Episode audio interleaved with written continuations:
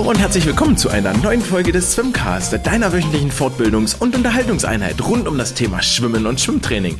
Mein Name ist André und ich freue mich, dass ihr dabei seid zur Folge Nummer 135 am Freitag, den 20. Oktober 2023. Was erwartet uns heute? Man möchte meinen, Mitte Oktober, Saison hat gerade angefangen, die ersten Wettkämpfe sind durch, die nächsten Highlights sind noch weit weg. Haben so ein bisschen saure Gurkenzeit, aber das mitnichten. Das stimmt nämlich so nicht, wie wir in dieser Folge merken werden. Es gibt einen kleinen Wettkampfbericht von mir selbst, denn ich war selber im Becken unterwegs, aber auch viele, viele andere, viel schnellere und leider auch viel jüngere Sportler und Sportlerinnen waren ebenfalls unterwegs. Heißt, wir werden einen äh, etwas ausführlicheren Wettkampf, äh, Blick in die Wettkampfbecken der Republik werfen. Dann gibt es Neuigkeiten aus der Politik zum Thema Sportförderung, die auch den Schwimmsport betreffen werden. Und es ist die Zeit der DMSJ, der deutschen Meisterschaften Schwimmen der Jugend und Junioren. Also Staffelwettbewerbe heißt das Ganze. Und wir werden uns eine Studie angucken, die uns näher bringt, wie wir unsere Staffelaufstellungen denn optimieren können. Aber bevor es damit losgeht, ein kleiner Disclaimer vorweg, falls ihr schon die Kopfhörer abhabt oder die äh, Lautsprecher mal auf Funktionsfähigkeit kontrolliert habt, eure Ohren geputzt habt, da ist vermutlich alles in Ordnung, was so so zu in Ordnung sein kann. Ich bin etwas krank und schwächel hier so etwas vor mich hin, aber das soll uns nicht davon abhalten, hier in den nächsten 50 bis 60 Minuten gute Unterhaltung zu produzieren. Und wie gut die Unterhaltung ist, das lasst ihr mir immer mal wieder zukommen. Entweder via Mail an andre.swimcast.de. Herzlichen Dank für all die netten Worte, die mich dort erreichen. Über Likes, über Shares auf den Social Media Kanälen, vorrangig ja auf Instagram. Und auch hier und da erreichen mich äh, immer wieder kleine Münzeinwürfe in die virtuelle Badekappe. Wenn auch du zu diesen Supportern zählen möchtest, dann kannst du das gerne tun unter paypal.me slash swimcast. Kannst auch du deinen Schrank Euro in die virtuelle Kappe hier werfen und das kleine aber feine Projekt unterstützen.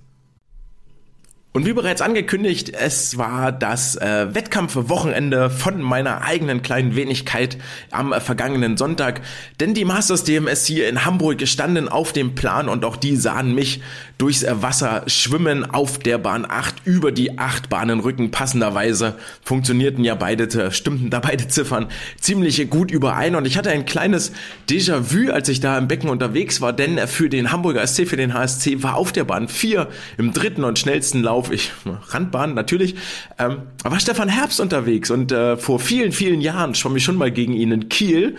Er auf Bahn 4, ich glaube ich Bahn 5, 6, 3, irgendwo auf jeden Fall ziemlich in der Nähe. Und er schwamm damals schon einen äh, Masters-Rekord. Ich glaube, damals war es sogar ein Masters-Europarekord über die 100 Meter Rücken, während ich dann so mit dem entsprechenden Respektsabstand ins Ziel trudelte. Und so war es auch dieses Mal. Stefan schwamm einen deutschen Masters-Rekord und ich kam nach den 2,37,2 Minuten ins Ziel angekrochen. Und ähm, ja, im Anschluss haben wir uns dann auch am Beckenrand unterhalten ob denn wohl die 200 Rücken, oder waren uns ziemlich einig, dass die 200 Rücken mit zu den anstrengendsten Strecken des Wettkampfes, äh, des olympischen Programmes zählen.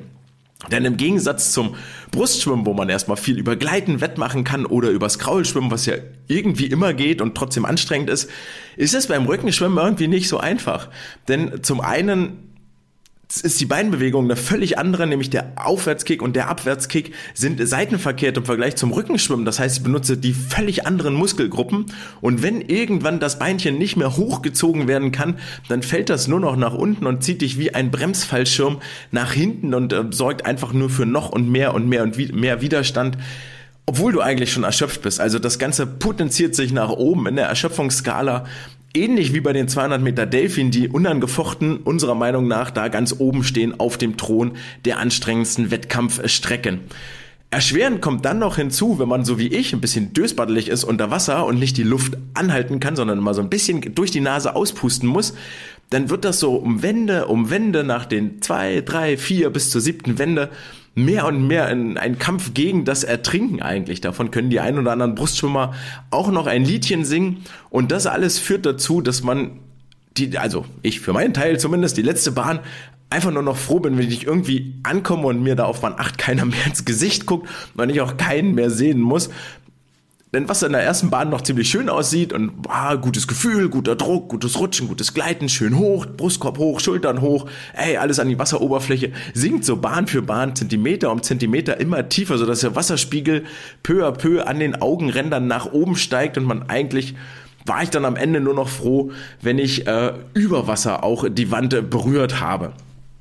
Nichtsdestotrotz, ganzes Spielchen war sieben Zehntel schneller als letztes Jahr. Ich bin also grundsätzlich ziemlich äh, zufrieden gewesen mit der ganzen Geschichte. Zumal die Stimmung am Beckenrand auch deutlich besser war als bei so mancher Meisterschaft und ich blicke da vor allen Dingen an die deutschen Meisterschaften letztes Jahr in der SSE zurück. Da war es dann hier im Hamburger Olympiastützpunkt doch schon eine ganze Ecke lauter und ich gehe da mal fest davon aus, auch im nächsten Jahr werde ich wieder mit von der Partie sein. Passenderweise dazu ging es am Montag am Trainingsbecken auch gleich weiter und unsere Trainer hatten nichts Besseres zu tun, als fünf Kilometer in 100 Minuten auf den Plan zu schreiben und uns alle mal ganz solide, vollkommen erschöpft durch die kommende Woche dann zu schicken. Sicherlich auch einer der Gründe, warum ich jetzt hier ein bisschen schwächel. Solche Geschichten ist mein armer alter Körper einfach nicht mehr gewohnt. Damit kommen wir zu den Nachrichten der vergangenen Woche. Und hier müssen wir beginnen mit einer Sache, die mir immer auf der Seele brennt, nämlich nicht zu Ende erzählte Geschichten. Ich mag das nicht, wenn Leute Dinge anfangen und dann irgendwie so nach und nach versandet das und kommt nicht zum Schluss zum Ende. Eine der Sachen zum Beispiel ist äh, immer noch beim Thema äh, DSV, wenn wir da schwimmerisch bleiben, die Suche nach einem neuen Chefbundestrainer. Keine Ahnung, wo da gerade der aktuelle Stand ist. Man hört da nichts mehr, man sieht da nichts mehr. Ähm, das ist einfach so im Sande verlaufen, ohne dass es mal ganz offiziell ein Ende gefunden hätte. Sowas finde ich dann immer schwierig und äh, auch ich habe den ein oder anderen Spannungsbogen noch offen, den ich hiermit einmal schließen möchte. Wir hatten vor einigen Wochen die große Diskussion, dass die 4x100 Freistilstaffel der Frauen nicht bei der WM in Doha gemeldet ist und damit auch keine Chance mehr haben wird, sich für die Olympischen Spiele zu qualifizieren habe mich da sehr breit ausgelassen über all die ähm, sportlichen Folgen, die das Ganze hat, also welche Auswirkungen das vielleicht so auf die Trainer, Stützpunkte, Sportlerinnen hat. Aber es gibt noch einen viel, viel objektiveren Grund, der irgendwie bis dato noch gar nicht zur Sprache kam. Denn ähm, wenn wir auf die Nominierungskriterien gucken, sowohl für die WM in Fukuoka als auch für Doha, dann sehen wir, dass die Nominierungskriterien, also die Pflichtzeiten, die erreicht werden mussten, für beide Events identisch waren. Und da sich die Damen offensichtlich für die 4x100 freien Fukuoka nicht qualifiziert haben, haben sie dann wohl auch offenkundig die Pflichtzeit für die WM in Doha nicht geschafft ob es dann nicht trotzdem eine Möglichkeit gegeben hätte, die hier noch an den Start zu schicken mit ähm, Verbiegen der Regeln, mit Sonderregelungen, irgendwas vermag ich gar nicht zu beurteilen. Ja, da hängen ja auch Förderungen und Fördermittel dran und ähm, da muss man das begründen beim DOSB gegenüber. Alles nicht so wahnsinnig einfach. Aber das ist ein Aspekt tatsächlich, der mir in der ganzen Betrachtung völlig untergegangen ist und der auch nirgendwo so weiter äh, erwähnt wurde ähm, kristallisierte sich dann in Gesprächen am Beckenrand beim Weltcup hinaus. Thema Weltcup haben wir auch noch einen Spannungsbogen offen. Es gab ja, oder eine, ein Faktum offen. Ähm, es gab ja keine Starter oder Starterinnen, Startende in der Open Category, was wohl auch zur Folge hatte, so war dort den Stimmen am Beckenrand zu vernehmen, dass einige Fotoakkreditierungen liegen geblieben sind und der Andrang der Pressevertreter nicht so groß war, wie ursprünglich mal erwartet, was so ein bisschen nochmal ähm, unterstreicht, was ich schon gesagt hatte, die Sporttreibenden, die Schwimmenden, die dort gestartet wären, wären massiv in den Fokus gerückt und hatten da vermutlich auch ganz einfach keine Lust drauf. Haben wir zwei Spannungsfäden oder haben wir zwei äh, äh Erzählfäden, wo wir jetzt den Deckel drauf machen können, wo wir sagen können, okay, ist äh, zu Ende erzählt, wir haben ein sauberes Ende, wir haben einen ordentlichen Abschluss. Vom sportlichen vielleicht nicht ganz so hart leistungssportlichen, aber vom sportlichen Teil der Übergang in den politischen Teil. Heute ist Donnerstag, gestern am Mittwoch tagte der Haushaltsausschuss des Deutschen Bundestages. Und das war gar nicht so uninteressant, sondern ehrlich gesagt sogar ziemlich, ziemlich, ziemlich interessant, denn es wurde schon vor einigen Wochen, auf jeden Fall, wenn nicht sogar Monaten, ein Haushaltsplan vorgelegt. Für den zeichnet sich Christian Lindner verantwortlich. Das kann man jetzt hier und sollte man hier an der Stelle auch benennen. Und dieser Haushaltsplan sah Kürzungen im Sportbereich von insgesamt 4 Millionen Euro vor. Was jetzt gar nicht so wahnsinnig viel klingt, wenn man überlegt, was so für Subventionen oder äh, Steuererleichterungen für diverse andere Sachen versprochen werden ist das eigentlich gar nicht so viel. Für den Sport hingegen ist das ein riesiger Batzen Geld. Das sind nämlich insgesamt 20 Prozent des gesamten Budgets ähm, im deutschen Sport, der hier vorgesehen war. Und äh, das hat für einen großen Aufschrei innerhalb der Sportlandschaft ge ge ge geführt, weil vor allen Dingen zwei Institute von diesen Kürzungen massiv betroffen waren. Das eine war die FES in Berlin, die Forschungs- oder die Anstalt zur Forschung und Entwicklung von Sportgeräten und das IAT in Leipzig, das Institut für angewandte Trainingswissenschaft. Hier sollten erhebliche Kürzungen vorgenommen werden und ähm, das ist jetzt zurückgenommen worden. Ähm, Sicherlich, weil dort auch viel Lobbyarbeit betrieben wurde, weil ein großer Aufschrei da war. Es gab offene Briefe, da wurden mit Sicherheit nochmal sehr, sehr intensive Gespräche mit allen Beteiligten geführt. Und ähm, Jetzt gibt es insgesamt ein Budget für den deutschen ähm, Sport von 16,5 Millionen Euro. Und die kommen vor allen Dingen dem FES und dem IAT in Leipzig zugute. Mit dem FES hat man jetzt im Schwimmen gar nicht so wahnsinnig viel zu tun. Ja, Sportgeräteentwicklung spielt jetzt schwimmerisch gar nicht so nicht die ganz große Rolle. Da sind die ähm, Skifahrer, Bobrennfahrer, die Rodler, die ähm, Kanuten viel, viel mehr davon betroffen. Aber das IAT in Leipzig ist uns allen ein Begriff, denn dort finden unter anderem die komplexen Leistungsdiagnostiken des Deutschen Schwimmverbandes statt. Da hängen auch Personalstellen mit dran. Und wie wichtig die beiden Institute sind, sieht man an den, Win an den Olympischen Spielen im Winter. Bei der letzten Winterolympiade waren nämlich, ein und, waren nämlich diese beiden Institute an 21 von 27 Medaillen direkt beteiligt. Also hier zu Kürzungen vorzunehmen, ist einfach widerstrebt jedem Kalkül oder jeder Argumentation, wenn wir sagen, wir wollen wieder eine sportlich erfolgreiche Nation werden. Und glücklicherweise wird das Budget der beiden ähm, Institute hier um 5,4 Millionen Euro jetzt aufgestockt. Ähm, damit insgesamt 22,9 Millionen Euro und damit fast 2 Millionen mehr als in diesem Jahr. Erleichterung, aufatmen, zumal in den vergangenen Jahren dort erhebliche ähm, Aufstockungen vorgenommen wurden und ähm, eine Kürzung dazu geführt hätte, dass viele Projekte hätten eingestampft werden müssen und viele Mitarbeitende hätten entlassen werden müssen. Als zweite Institution, die ähm, von den Kürzungen stark betroffen gewesen wäre und jetzt mit einem blauen Auge davonkommt und weiter so arbeiten und planen kann, wie ursprünglich mal vorgesehen, ist die Vereinigung Athleten Deutschland. Athleten Deutschland ist maßgeblich an unter anderem dem Aufbau des Zentrums Safe Sport beteiligt, wo ähm, der unabhängigen Anlaufstelle für Missbrauchsopfer im Sport in jedweder Hinsicht und ähm, tritt gegenüber dem Bundestag und gegenüber den Sportverbänden als Interessensvertretung der olympischen und nicht-olympischen Topsportler auf. Diese werden weiterhin mit 770.000 Euro gefördert. Auch hier herrscht also Planungssicherheit. Aber neben all diesen guten Nachrichten gibt es auch schlechte Nachrichten. Wo Licht ist, ist auch Schatten. Und das bedeutet, dass ähm, unter anderem die Sportverbände damit geplant hatten, ein Budget an Budgeterhöhung, glaube ich, das ist das richtige Wort, ähm, für die Trainingslager zu erhalten. Und dort gab es nun diesen, ähm, diesen Fortschritt nicht. Zwei Millionen Euro für die Trainingslager unmittelbar vor den Olympischen und Paralympischen Spielen von Paris wurden gestrichen.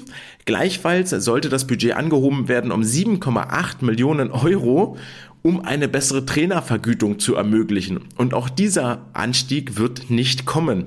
Wir alle wissen, es Common Sense, wie prekär möchte ich jetzt nicht unbedingt sagen, aber wie gering geschätzt ähm, finanziell die Trainer, der Trainerjob ist. Und diese acht Millionen Euro wären wirklich gut angelegtes Geld gewesen, um vor allen Dingen talentierten Trainernachwuchs in diesem Bereich zu halten. Außerdem waren für die 16 Olympiastützpunkte und 200 Bundesleistungszentren 4 Millionen Euro ähm, Zuwachs, größeres Budget für die gestiegenen Heiz- und Betriebskosten erwartet worden.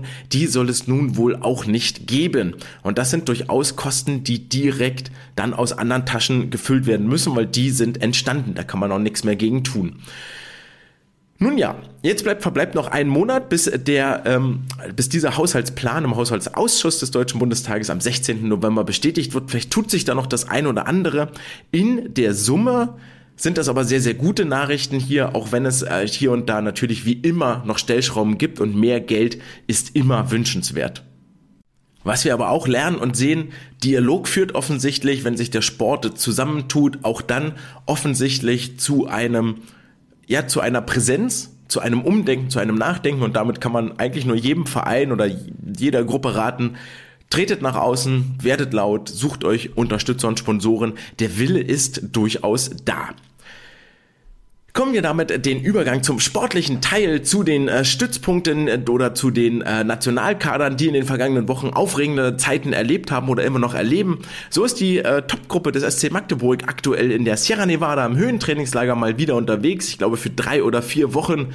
Ähm, werden dort reichlich äh, Kilometer geschrubbt äh, von der von der Top-Truppe. Traditionell hört man da ja eher wenig von und sieht aber ab und an in den äh, Insta-Feeds mal atemberaubende Fotos von diversen Sonnenuntergängen. Also wenn es da gerade etwas ruhiger wird, dann wisst ihr jetzt auch warum.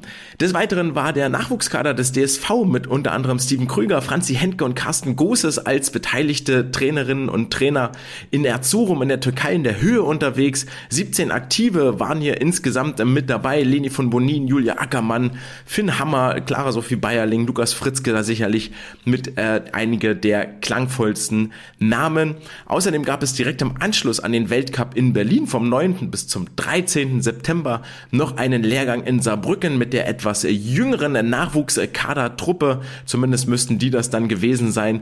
Also es gibt hier viele, viele Maßnahmen, wo die talentiertesten Sportlerinnen und Sportler Deutschlands zusammengeführt und gemeinsam gefördert werden mit hauptamtlichem Personal, das sich nur damit beschäftigt, also das, was man erwartet. Wenn wir also demnächst wieder Erfolge vermelden, dann sind das jetzt hier die Grundlagen im Ausland, die dort dafür gelegt werden.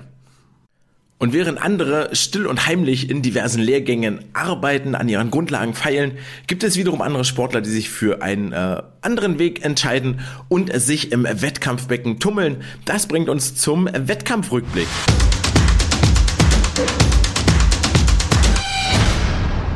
Am vergangenen Wochenende war richtig was los innerhalb und außerhalb der Republik und wir werden einmal den Bogen schlagen von der offenen Klasse zu den jüngeren Jahrgängen runtergehend, ähm, bis wir am Ende fast bei deutschen Jahrgangsrekorden ankommen und den Swimcast Swim of the Week küren.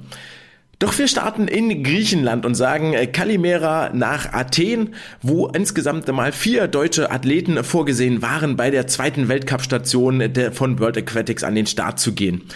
Allerdings wurde das Team halbiert, denn David Thomasberger und Marek Ulrich waren nicht dabei und äh, die gut informierte Quellen sagten aus gesundheitlichen Gründen, was ein bisschen dem entgegenspricht, dass man Samstagmorgens dann Insta-Stories aus dem Schwimmbad sah. Lange Rede, kurzer Sinn. Offensichtlich haben sie sich entschieden, der Wettkampf macht jetzt gerade keinen Sinn, völlig legitim, alles fein. Dann in Leipzig weiter an den Basics arbeiten. Die Saison hat ja gerade erst angefangen und hat einen großen Höhepunkt am Ende. Wer aber Wettkampferfahrung gesammelt hat, waren die beiden Potsdamer Melvin Immodu und Ole Mats Eidam und die haben die deutschen Farben hier ruhmreich vertreten. Melvin war wieder über die drei Bruststrecken am Start, über die 100 Meter in 1.008, sieben Zehntel schneller als in Berlin, hat er vorrangig an taktischen Finessen gearbeitet, war vorne etwas langsamer, als er das noch in der deutschen Hauptstadt bei der ersten Station gewesen war, dafür auf der zweiten Bahn deutlich mehr Bums noch gehabt, acht Zehntel hier rausgeholt und in der Summe damit sieben sieben Zehntel schneller geschwommen als noch vor einer Woche. Über die 50 Meter Brust äh, gelang es ihm ebenfalls schneller zu sein als in Berlin, nämlich eine Zehntel 27,29 im Finale. Das ist schon mal äh, ganz ziemlich gut für den äh, Beginn der Saison. Und über die 200 Meter Brust möchte man zeitmäßig fast den Mantel des Schweigens hüllen, 2,24. Es ist die gleiche Zeit, die er schon in Berlin geschwommen war, aber das Ganze mit einer völlig, völlig anderen Renneinteilung. Das ist ein also es ist ein krass wildes Rennen. Ich kann es mir noch nicht so ganz erklären. 29,7 vorneweg, 35,7 drauf. Ich so, okay, ist eine 1,06, die er dort schwimmt vorneweg. Das ist nett. 1,06, wollte ich mich verrechnen, 1,05, eher 1,055, die er dort vorne wegschwimmt. Und dann wird's richtig tough, 38,6, 40,9, damit die letzte Bahn dreieinhalb Sekunden langsamer als in Berlin. Das zeigt auch, was er vorne auf den ersten 100 schneller war, nämlich wohl offensichtlich auch so roundabout dreieinhalb Sekunden, wenn es am Ende die gleiche Zeit war.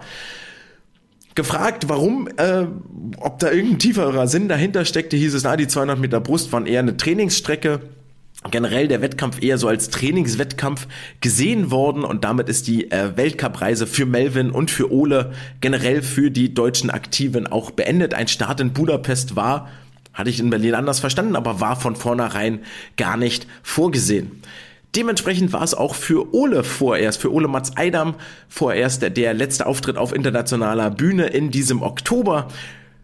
Und das war auch ein erfolgreicher, denn über die 100 Freistil, 50 Delfin, 100 Delfin schwamm er jeweils schneller als in Berlin über die 100 Kraul 1100 Stil, 49, 89 zum ersten Mal unter 50 Sekunden diese Saison. Über die 50 Delfin 24, 4, eine Zehntel schneller und damit Jetzt kommt der eigentlich spannende Part. Über die 50 Delfin nur zwei Zehntel langsamer als seine Bestzeit aus dem WM-Quali-Zeitraum im April 2023, also vor einem knappen halben Jahr. Und das frisch nach der Sommerpause. Das jetzt schon ziemlich, ziemlich erstaunlich und unterstreicht, wo die Reise für Ole wohl noch hingehen könnte in dieser Saison. Über die 100 Delfin gab es dann 53, 76 eine Zeit unter 74 Sekunden. Das war ihm in Berlin nicht gelungen, sechs Zehntel schneller. Und für beide lässt sich wohl festhalten, dass die in Potsdam Trainierenden aufgrund ihrer gewissen Nähe zu Berlin zu einer gewissen Sprintfähigkeit führen. Also da tut sich was auf den kürzeren Strecken im deutschen Schwimmverband. Das war ja lange, lange ein dunkler Fleck, aber da scheint sich einiges ähm, anzubahnen. Damit verabschieden wir uns aus äh, Griechenland und sagen äh, Bonjour Frankreich, denn hier war der die Stützpunktgruppe aus Bochum mit ihrem Coach Marc Jasondara unterwegs. Und wer sich jetzt fragt, ey, die Zeiten, die ich jetzt hier erzähle oder die Ergebnisse, die ich jetzt erzähle, wo finde ich die denn? Die findet ihr auf der Veranstaltungs-Homepage, aber noch nicht in der besten Liste des DSV. Dort müssen die Vereine dann die Ergebnisse einreichen. Das Ganze muss eingepflegt werden. Das ist ein, ehrlich gesagt ein relativ aufwendiger Prozess, den man mit Sicherheit vereinfachen könnte in der heutigen modernen Zeit. Auf verschiedenen Wegen, mit verschiedenen Automatismen, dass dort kein Mensch mehr eingreifen muss. Nun ja, lange Rede, kurzer Sinn. Diese Zeiten sind noch nicht in der besten Liste vom DSV eingepflegt, genauso wie die Ergebnisse der Weltmeisterschaften in Fukuoka und die sind echt schon eine Weile her. Vielleicht könnte man da mal irgendwie nachbessern und das nachholen, weil dann würden auch die deutschen Rekorde unter anderem von Angelina Köhler über die 100 Meter Delfin endlich mal auftauchen. Nun ja, ähm, nichtsdestotrotz, die äh, Sportlerinnen und Sportler starten in Frankreich auf der 25-Meter-Bahn gegen internationale Konkurrenz, unter anderem aus Spanien, natürlich aus äh, Frankreich, aus Belgien.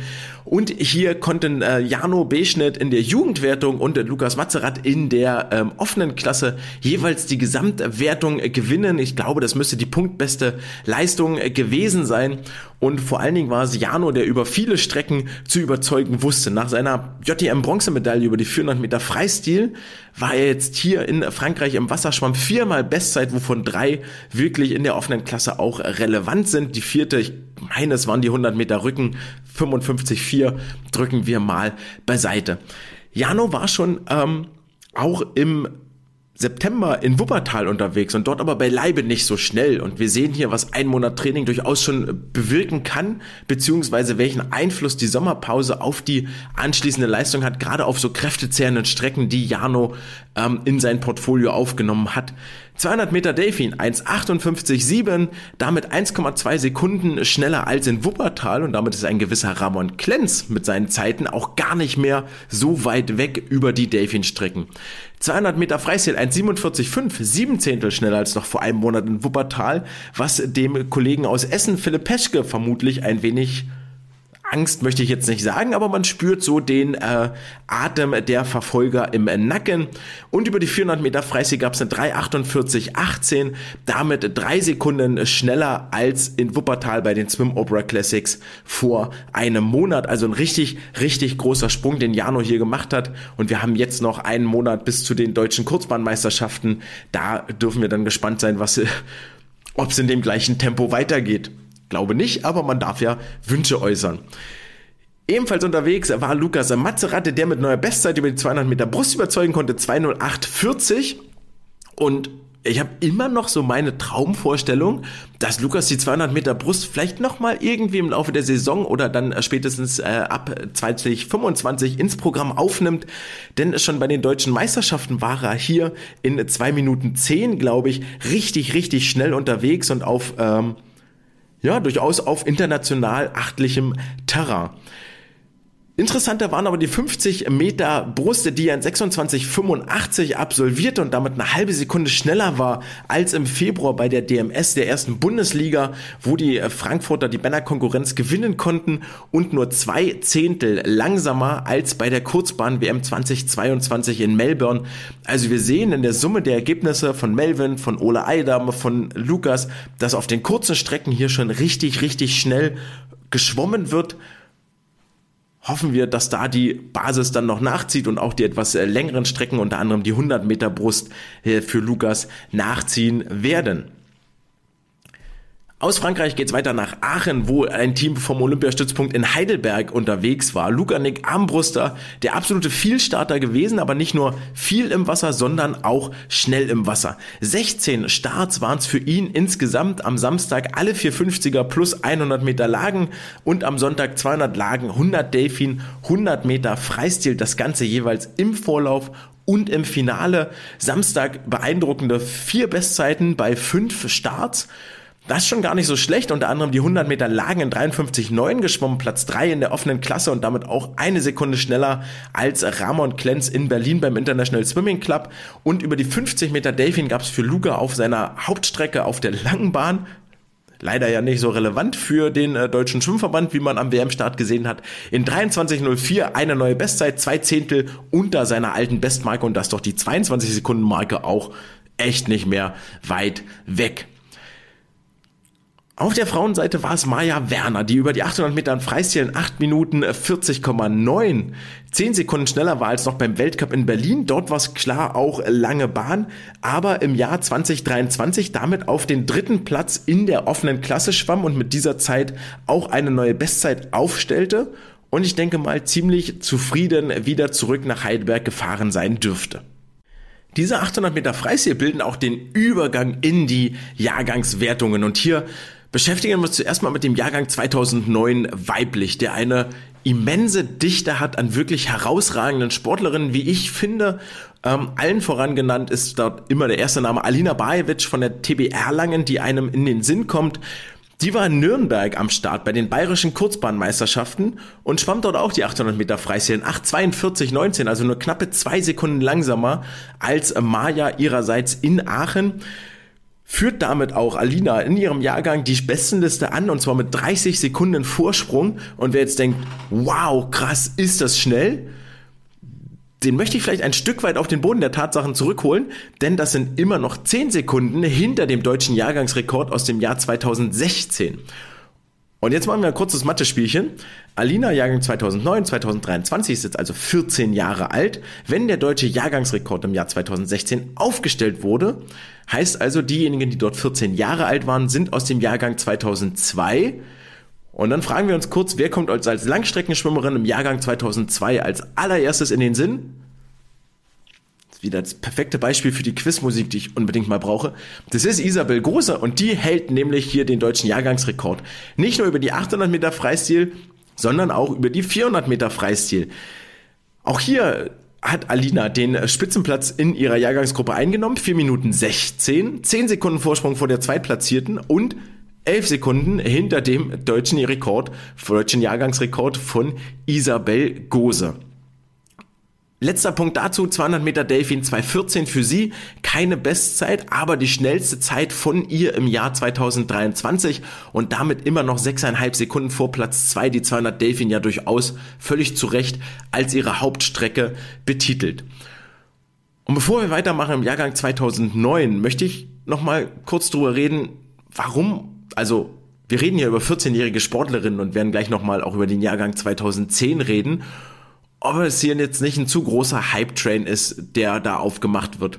Mitnichten, würde ich mal sagen. Also wir machen hier keine, ähm, keine Predictions, keine Vorhersagen für die Zukunft und da muss jetzt unbedingt was draus werden, sondern es sind Stand jetzt sehr, sehr gute Leistungen. Und es kann wahnsinnig viel passieren, warum aus diesen sehr, sehr guten Leistungen mit 14, 13, 15 nicht sehr, sehr gute Leistungen mit 18, 19, 20 werden. Das ist ja auch hinlänglich gezeigt, wer in jungen Jahren im Juniorenalter ganz weit vorne ist, hat, schafft es selten den Übergang in die offene Klasse. Heißt, das Ganze hier ist immer mit Vorsicht auch zu genießen, das ist nur eine Momentaufnahme. Und nichtsdestotrotz sind es überragende Leistungen, ähm, für die auch diese Sportlerinnen und Sportler regelmäßig ins Becken steigen, regelmäßig an sich arbeiten, die fallen nicht einfach so vom Himmel. Es ist wirklich detailverliebte Arbeit, es ist der eigene Ehrgeiz, der dazu führt, manchmal vielleicht übertrieben, manchmal könnte es ein bisschen mehr sein, das wissen, wissen wir, ähm, wer schon mal mit so jungen Sportlern zu tun hatte.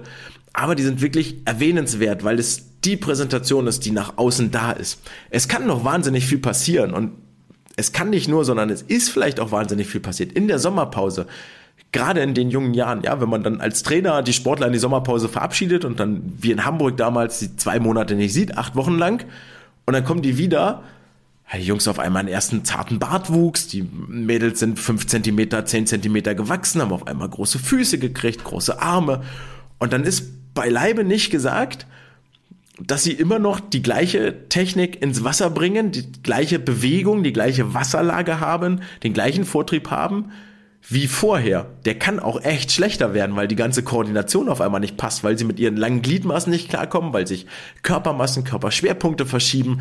Da kann so, so viel passieren und das ist genau die Arbeit von hoffentlich gut bezahlten Trainerinnen und Trainern, das wieder in Bahn zu bringen, in, in, in die richtige Bahn zu lenken und wirklich voranzubringen. Das Ganze steht so ein bisschen im Gegensatz zu den Erwachsenen. Ja, wenn du 18, 19, 20 bist, ausgewachsen und mal so ein gewisses Niveau hattest, dann hältst du das auch, vor allen Dingen was die Stilistik angeht, was so die technischen Feinheiten angeht. Natürlich wird man irgendwie schlechter, aber technisch gelernt ist gelernt. Ich sage mal so ein bisschen wie Fahrradfahren. Wer einmal Fahrradfahren gelernt hat, der kann das halt. Fertig, Ende aus. So, man wird vielleicht schlechter und schwächer und kann nicht mehr so schnell fahren, weil, ja, wenn man nicht trainiert, wird man halt schlechter. Aber man kann immer noch Fahrrad fahren und genauso ist es mit Schwimmen. Beispiel, den Anfang, Stefan Herbst, bei dem kann halt immer noch schwimmen, ja, trainiert mit Sicherheit nicht mehr so viel wie zu seinen besten Zeiten, aber das kann er immer noch und es reicht, um den kleinen übergewichtigen André abzuziehen. Nun ja, schütteln wir das ab und widmen uns dem Jahrgang 2009, denn da ist es nicht nur Alina, die ganz weit vorne dabei ist, sondern auch ähm, Paula Buß, die mit der, mit der Bochumer Stützpunktgruppe in Frankreich unterwegs war. 100 Meter Delfin, neue Bestzeit für sie, 1.04.78 und damit ist sie ein neuer Name da oben im Jahrgang. Das reicht sich ein in die fünf besten Leistungen über diese Distanz in diesem Jahr dürfen wir gespannt sein, was da noch demnächst kommt und uns erwartet im Laufe der Saison. Ebenfalls unterwegs war sie über die 400 Meter Lagenen 506, reiht sich damit ebenfalls in die Spitzengruppe ein, agierte jetzt schon am dieser frühen Phase der Saison auf Bestzeitniveau und vor ihr liegen dann so klanghafte Namen wie Mira Helget, Alina Bajevic, Laura Sophie Kohlmann, alle mit Zeiten aus dem Februar von den DMS-Durchgängen. Aber mit Paula, glaube ich, fast wird in den kommenden Monaten in diesem Jahrgang noch zu rechnen sein. Auf der männlichen Seite, ebenfalls bei den bayerischen Kurzbahnmeisterschaften, war es Simon Brugger vom SV Bayreuth, der sich an die Spitze seines Jahrgangs schwimmen konnte über die 400 Freistil 409, 1500 Freistil 16, 37, 5 bzw. 7 Sekunden Vorsprung vor der Konkurrenz, die mit Sicherheit noch nachlegen kann. Gerade über die 1500 ist da noch nicht wahnsinnig viel passiert, aber dieser ähm, in, in, diesem 2009er Jahrgang gibt es diesen ganz, ganz großen Graulblock. Dazu gehört noch ein ähm, Adrian Abert, unter anderem, der über die 800 Meter Freistil die Spitzenposition hat, ist im September die Bestzeit geschwommen. Simon war jetzt nur 25 Hundertstel langsamer als Adrian im September. Und da gibt es dann noch andere ähm, Sportler, die mit Sicherheit noch ein Wörtchen mitreden werden, gerade perspektivisch hinsichtlich deutsche Jahrgangsmeisterschaften. Im Jahrgang 2008 möchte ich euch nicht vorenthalten, dass Leo Leverkus mal wieder schnell unterwegs war, so ein bisschen unter dem Radar, nicht am vergangenen Wochenende, sondern schon das Wochenende davor in Heddesheim. Über die 400 Meter Freistil an der 4-Minuten-Marke kratzte 40107, damit zweieinhalb Sekunden schneller als der Zweitplatzierte in seinem Jahrgang. Das sind Jakob Lerch und Luis Nowak, die jetzt in Bayern in Nürnberg bei den Kurzbahnmeisterschaften die gleiche Distanz bewältigten, aber an Leos Zeit bei weitem nicht nicht rangekommen sind. Hier die spannende Frage, deutsche Kurzbahnmeisterschaften unter vier Minuten oder nicht unter vier Minuten? Ebenfalls Leo richtig schnell über die 100 Delfin unterwegs, 58.02. Generell ja Leo sich noch gar nicht festgelegt, was jetzt seine Hauptlage wird. Auch über die Lagenstrecken ist mit ihm zu rechnen, über die Freistilstrecken, über die Delfin-Strecken. Je länger, desto besser. Das war ja so ein kleines äh, Monsterprogramm, was ihm bei den A-Offs dort aufgedrückt wurde, was er dann nicht ganz erfüllen konnte. Ich glaube auch wegen Krankheit euch jetzt nicht mehr so ganz im Kopf. Aber die 100 Delfin sehen ihn da beileibe nicht so weit vorne. 58,02 ist zwar die Spitzenposition, aber es gibt gleich vier Sportler, die da im 58er Bereich unterwegs sind und das kann in den jungen Jahrgängen mal relativ schnell gehen, dass sich das einmal komplett durchwürfelt und durchmischt. Und jemand, der dort wieder an die Spitzengruppe gestoßen ist, ist äh, David Cicero aus Regensburg. Ja, auch er jetzt in ähm, Nürnberg bei den bayerischen Kurzbahnmeisterschaften unterwegs und David hat schon eine kleine Geschichte hinter sich, obwohl er erst 15 Jahre alt ist, waren das 2022, also mit 14, wo er eine sehr, sehr starke, zuweilen vielleicht zu selbstbewusste deutsche Jahrgangsmeisterschaft geschwommen war.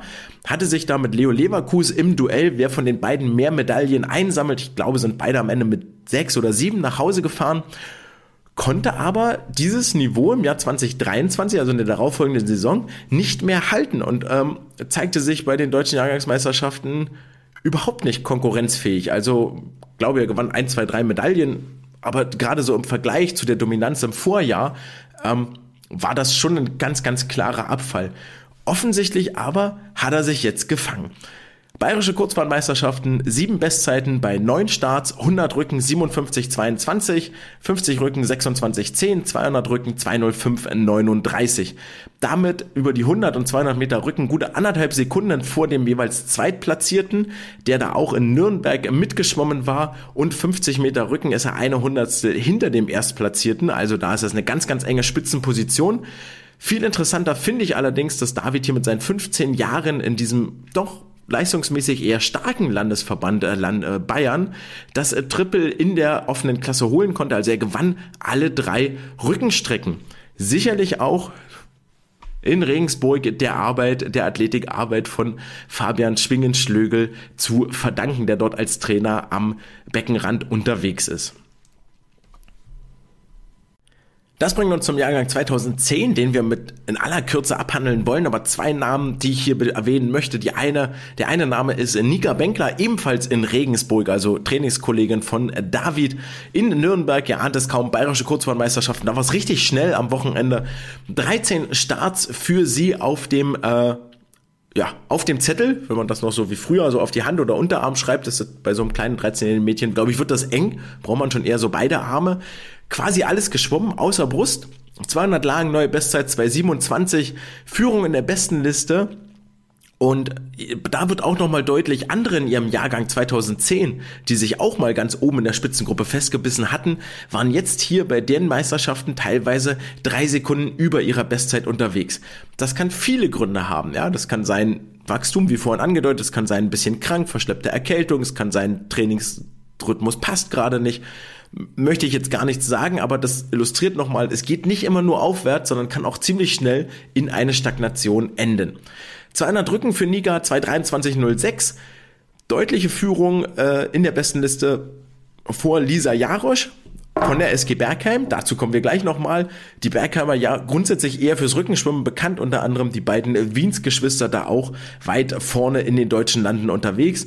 Und 200 Meter Freistil war sie, ist sie knapp auf Platz 2 geschwommen, nur 800 in der besten Liste hinter Alina Meyer, die ihrerseits in Osnabrück ziemlich schnell gewesen ist.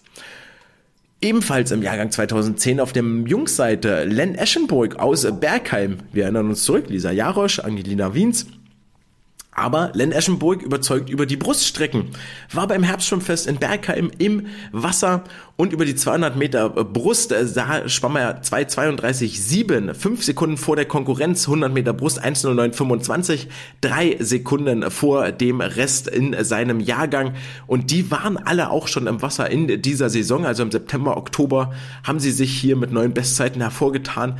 Das ist schon mal eine, das ist eine ganz schöne Ansage und eine ganz schöne Hausnummer. Auch die 200 Meter Lagen für Len 2,18,82, neue Bestzeit 38,2 als Brustsplit.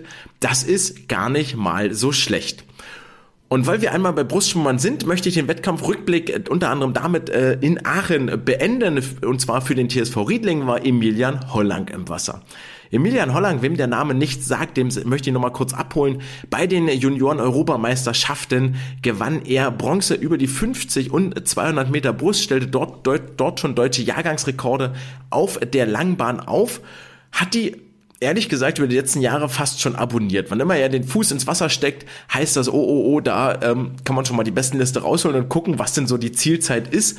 Und so war es jetzt auch hier beim Internationalen Schwimmfest in Aachen. 100 Meter Brust 1.0054 für Emilian, 35 Hundertstel über dem deutschen Jahrgangsrekord von Vasily Kuhn aus dem Jahr 2016 ebenfalls nur ganz knapp 47 Hundertstel über dem deutschen Jahrgangsrekord war er über die 50 Meter Brust 27,58.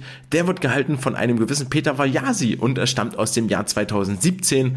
Also mit Emilian äh, ist hier noch zu rechnen in den kommenden Monaten. Und damit kommen wir zum Swimcast Swim der Woche. Der Swimcast Swim der Woche hat wenig überraschend in Nürnberg stattgefunden bei den bayerischen Kurzbahnmeisterschaften und wir haben den schon mal kurz adressiert. Der Titel in dieser Woche geht an Alina Bajevic von der TBR Lang für ihre Leistung über die 800 Meter Freistil.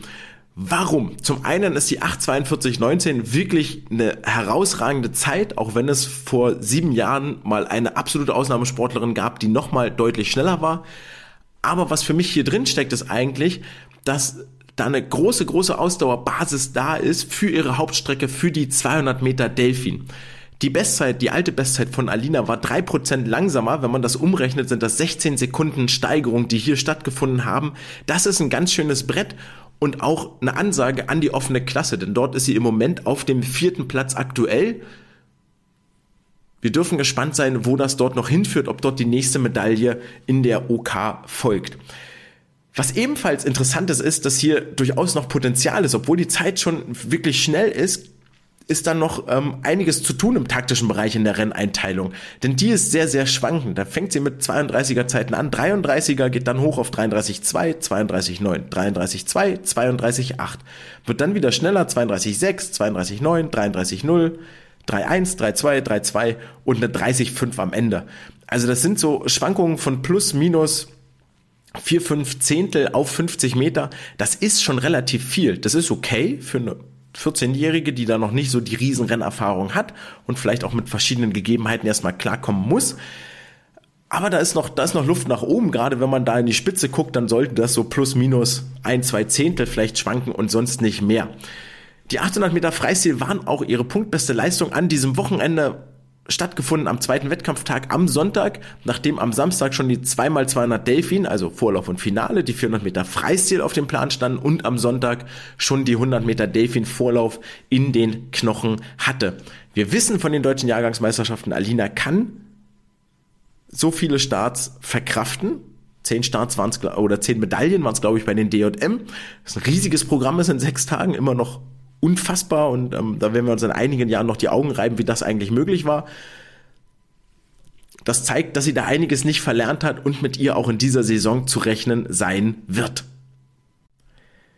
Wir kommen damit zum letzten Teil der heutigen Woche, zur Wissenschaft der Woche. Und die Wissenschaft der Woche, die DMSJ steht vor der Tür, also ist mal wieder Zeit, ein paar Studien zum Thema Staffelschwimmen rauszukramen. Nee, erzähle ich jetzt nicht. Wir kommen direkt zum Titel. Larger Effort Gains in Riga Relay Swimmers Independent of their Starting Order.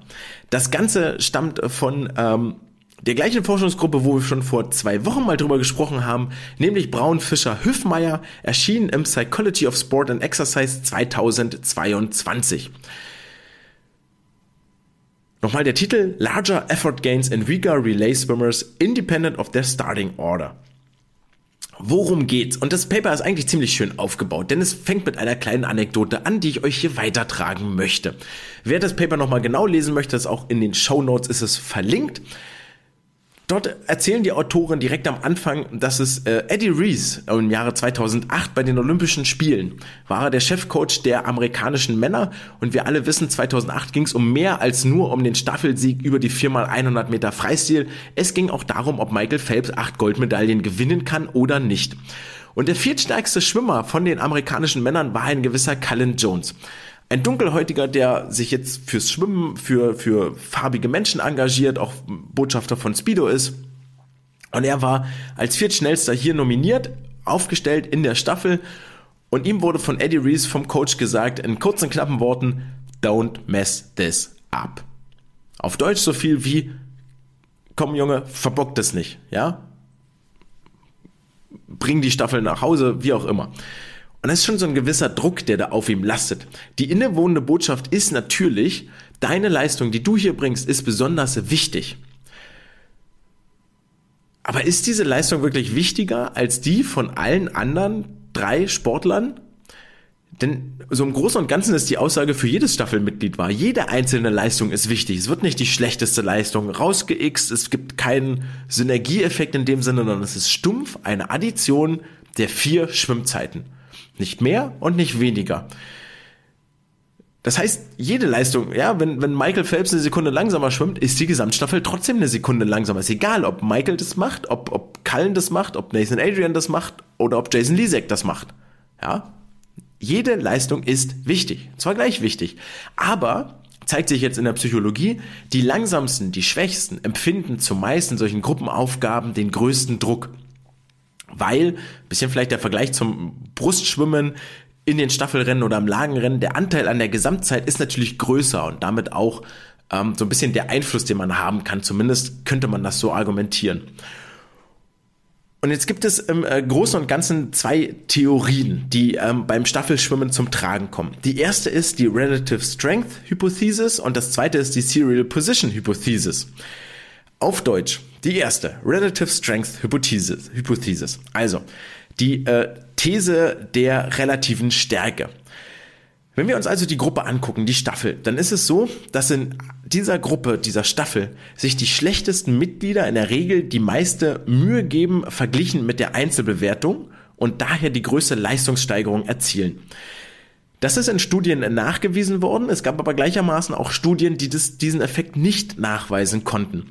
Also steht so ein bisschen die Frage im Raum, ist es denn so, dass tatsächlich die schlechtesten Staffelmitglieder die größte Leistungssteigerung erzielen, weil sie sich mutmaßlich die meiste Mühe geben? Wir werden gleich noch drauf kommen, warum ich sage mutmaßlich die meiste Mühe geben, weil ich glaube, es geben sich alle gleich viel Mühe und es gibt einen anderen Grund, warum es die größte, warum die schlechtesten die größte Leistungssteigerung haben, wenn sie es dann haben sollten. Und dann gibt es noch als zweite Studie, äh, zweite Theorie die Serial Position Hypothesis, die da sagt, ey, je nachdem an welcher Stelle du startest, ähm, gibst du dir auch unterschiedlich viel Mühe ab. Also abhängig von der Position in der Staffel gibt man sich mehr Mühe. Weil, jetzt kommt wieder der fiese Kopf ins Spiel, eine schlechte Leistung in Position 4 kann von den anderen drei Staffelkameraden nachfolgend nicht mehr ausgeglichen werden. Das Ganze ist möglicherweise aber nur so ein gefühlter Fakt, aber so ist das eben mit dem Kopf wenn ich als erster langsam schwimme, dann haben die anderen drei auch echt Mühe, das auszugleichen, können aber natürlich noch sehen, natürlich, äh, okay, das war nicht so dolle, ich muss noch ein bisschen mehr rein, reingeben, ja, und können vielleicht noch mal ein Prozent ähm, mehr Energie mobilisieren. Nochmal der Vergleich zu einer früheren Studie. Dort wurde nämlich gezeigt, dass die äh, stärksten zwei Teammitglieder sich kaum bis gar nicht verbessern in so Staffeln, die schwächsten zwei hingegen schon sich sehr verbessern. Und jetzt haben sie hier in diesem Paper ähm, sich zum Ziel genommen, okay, wir möchten Folgendes machen. Wir möchten die Relative Strength Hypothesis untersuchen und evaluieren. Also ist es wirklich so, dass die Schwächsten sich am meisten Mühe geben. Wir, äh, sie wollen vergleichen, ob sich Ergebnisse aus dem Labor auch in der Praxis wiederfinden. Also es ist halt ein Unterschied, ob du ein Laborsetting hast oder wirklich reale Wettkämpfe. Und wie verhalten sich die starken und schwachen Schwimmer an der jeweiligen Staffelposition, also den Einfluss der Staffelposition auf die Leistungssteigerung untersuchen. Und wir machen jetzt heute nicht alles in einem, sondern werden uns auf einen Block konzentrieren und nächste Woche den zweiten machen. In der Summe ist das nämlich ein ziemlich komplexes Thema. Beide Theorien, die Position und die Relativstärke, interagieren miteinander, denn in der Regel schwimmen ja die schwächsten Athleten immer an der gleichen Stelle, nämlich an Position 3. Korrekt. Deswegen haben sie sich, äh, äh, deswegen haben sich die Autoren auch in einer zweiten, also okay, nochmal anders angefangen. Wir haben hier ähm, zwei Datenpools, aus denen wir auswerten. Das eine sind Olympia- und Weltmeisterschaftsdaten. Da haben wir das Problem, dass immer nur die zwei stärksten Schwimmer auch im Einzel antreten und die zwei schwächsten nicht. Und wir haben die NCAA-Meisterschaften, dort gibt es 4x100 Yards-Staffeln, wo aber auch alle vier Aktiven im Einzel antreten dürfen. Das heißt, mit der ersten, mit Olympia und WM, fangen wir an, uns den Datenpool mal anzugucken.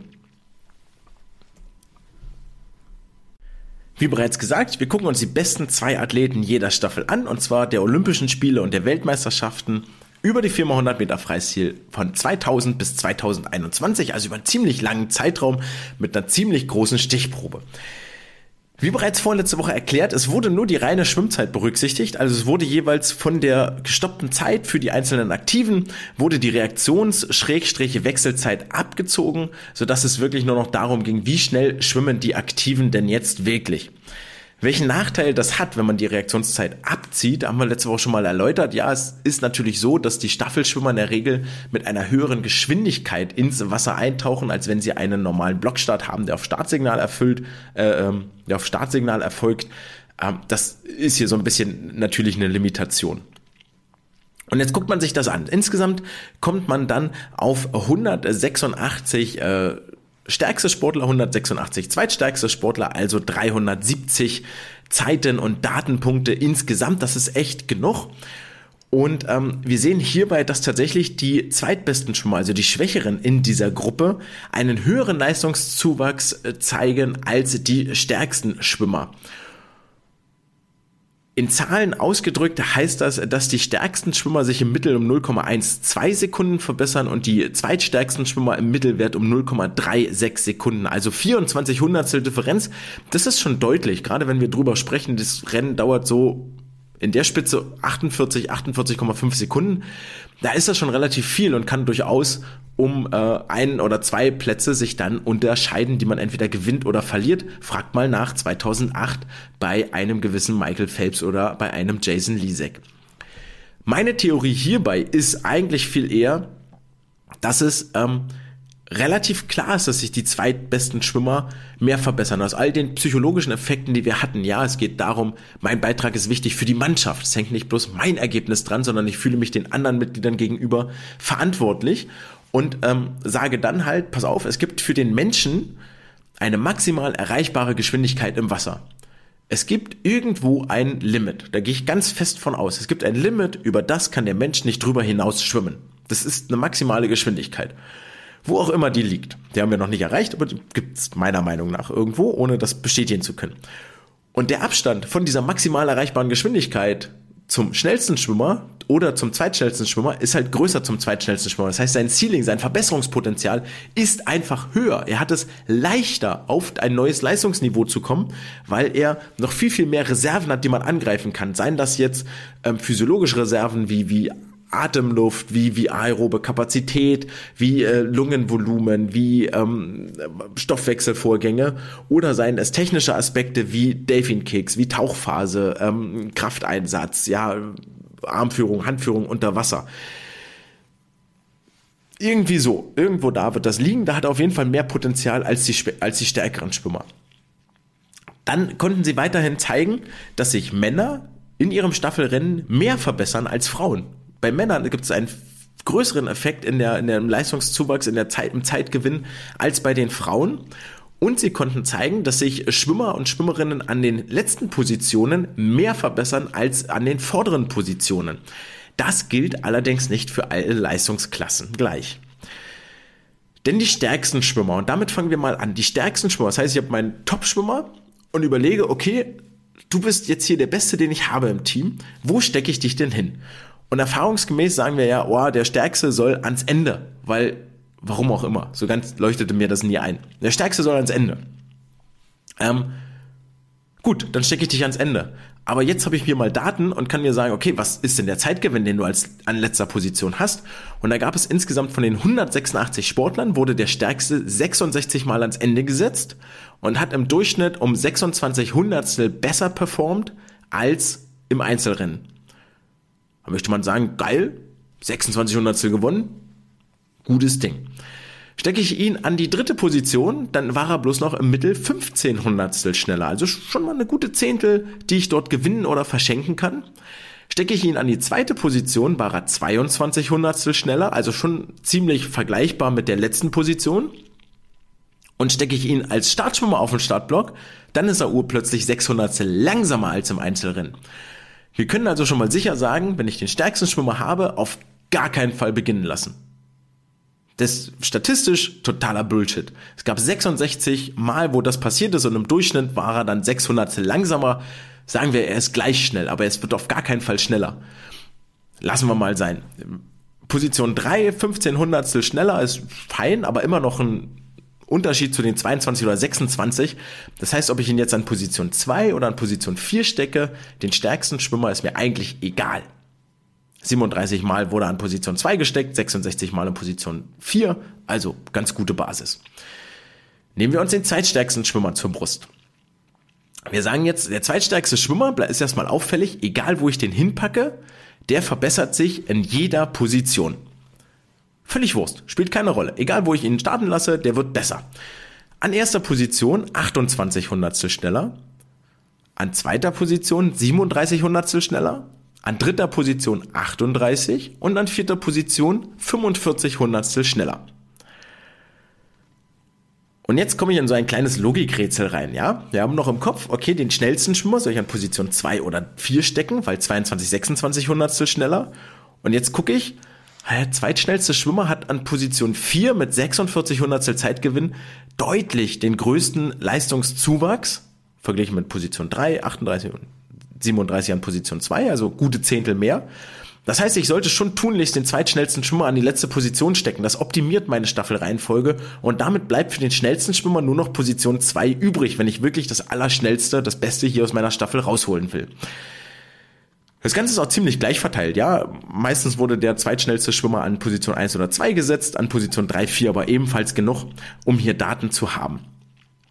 Heißt also, wir gehen heute mit der Erkenntnis aus dieser ähm, Wissenschaft der Woche raus, dass wir den zweitschnellsten Schwimmer an die letzte Position stecken sollten, wenn wir der Wissenschaft Glauben schenken, und den schnellsten Schwimmer an die zweitschnellste Position. Wenn wir der Wissenschaft glauben, gibt ja nicht unerheblichen Anteil in der Bevölkerung, der das in Zweifel zieht, aber wir sollten uns da mal dran halten, wenn sich hier schon Leute hauptamtlich mit beschäftigen. Was sie aber weiterhin sagen, die Forschenden, ist, dass die Gründe für den Leistungszuwachs ähm, rein psychologisch sind. Also das ist nicht irgendwie physiologisch zu begründen oder der Sportler verändert sich ja nicht. Es ist wirklich, spielt sich nur im Kopf ab. Das heißt, die Ergebnisse sind grundsätzlich auch individuell zu betrachten. Ja, und es hängt stark vom Charakter ab. Kann der Sportler mit dem Druck auf der letzten Position vielleicht gar nicht umgehen, den er sich dort macht, dann sollte ich es vielleicht lassen. Ja.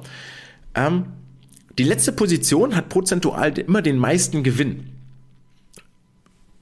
Wir, wir geben nochmal zusätzlichen Input jetzt rein, hat prozentual den meisten Gewinn, nämlich 0,5%, bei den schnellsten Schwimmern 0,9%, bei den zweitschnellsten Schwimmern. Wenn ich das auf 49 Sekunden Zielzeit umrechne, dann wird der schnellste Schwimmer 25 Hundertstel schneller und der zweitschnellste Schwimmer wird 45 Hundertstel schneller. Ja, das heißt, dieses, diese Erkenntnis gilt für den schnellsten und zweitschnellsten Schwimmer. Jetzt könnte man mal hochrechnen und sagen, na, dann lass ich doch den langsamsten als letztes schwimmen, weil der hat dann absolut die größte Verbesserung, weil prozentuale Verbesserung ist gleich und von einem größeren Endwert. Gut, ist vielleicht jetzt ein bisschen weit. Ähm, wenn ich allerdings schon eine halbe Sekunde schneller werde und 48,5 Sekunden schwimme, dann ist der Zeitgewinn quasi identisch und gar nicht mehr so richtig ähm, äh, gegeben und unterscheidbar. Also wir reden hier wirklich über kleine Optimierungen, die aber am Ende durchaus den Unterschied ausmachen können. Ändert alles nichts an der Erkenntnis, wiederhole es zum letzten Mal, schnellster Schwimmer an Position 2, zweitschnellster Schwimmer an Position 4. Und was mit der dritt- und viertschnellsten Schwimmer passieren sollte, das hören wir uns dann in der nächsten Woche an. Und das ist vermutlich jetzt der beste Cliffhanger, den ich jemals irgendwie gemacht habe. Wettkampfausblick für den Rest, äh, für das Wochenende, das jetzt kommt. Es findet in Fulda der Dompfaff-Pokal statt. Es gibt zahlreiche Kurzbahnmeisterschaften all across der Republik. Also äh, geht ins Schwimmbad eurer Nähe. Vielleicht gibt es da gerade eine Kurzbahnmeisterschaft. Könnte gut sein, sei es jetzt Bezirksebene oder Landesebene. Und es gibt mal wieder auf der 50 Meter Bahn auf dem Olympisch, im Olympischen Pool, auf der olympischen Größe, den Herbstwettkampf in Dresden.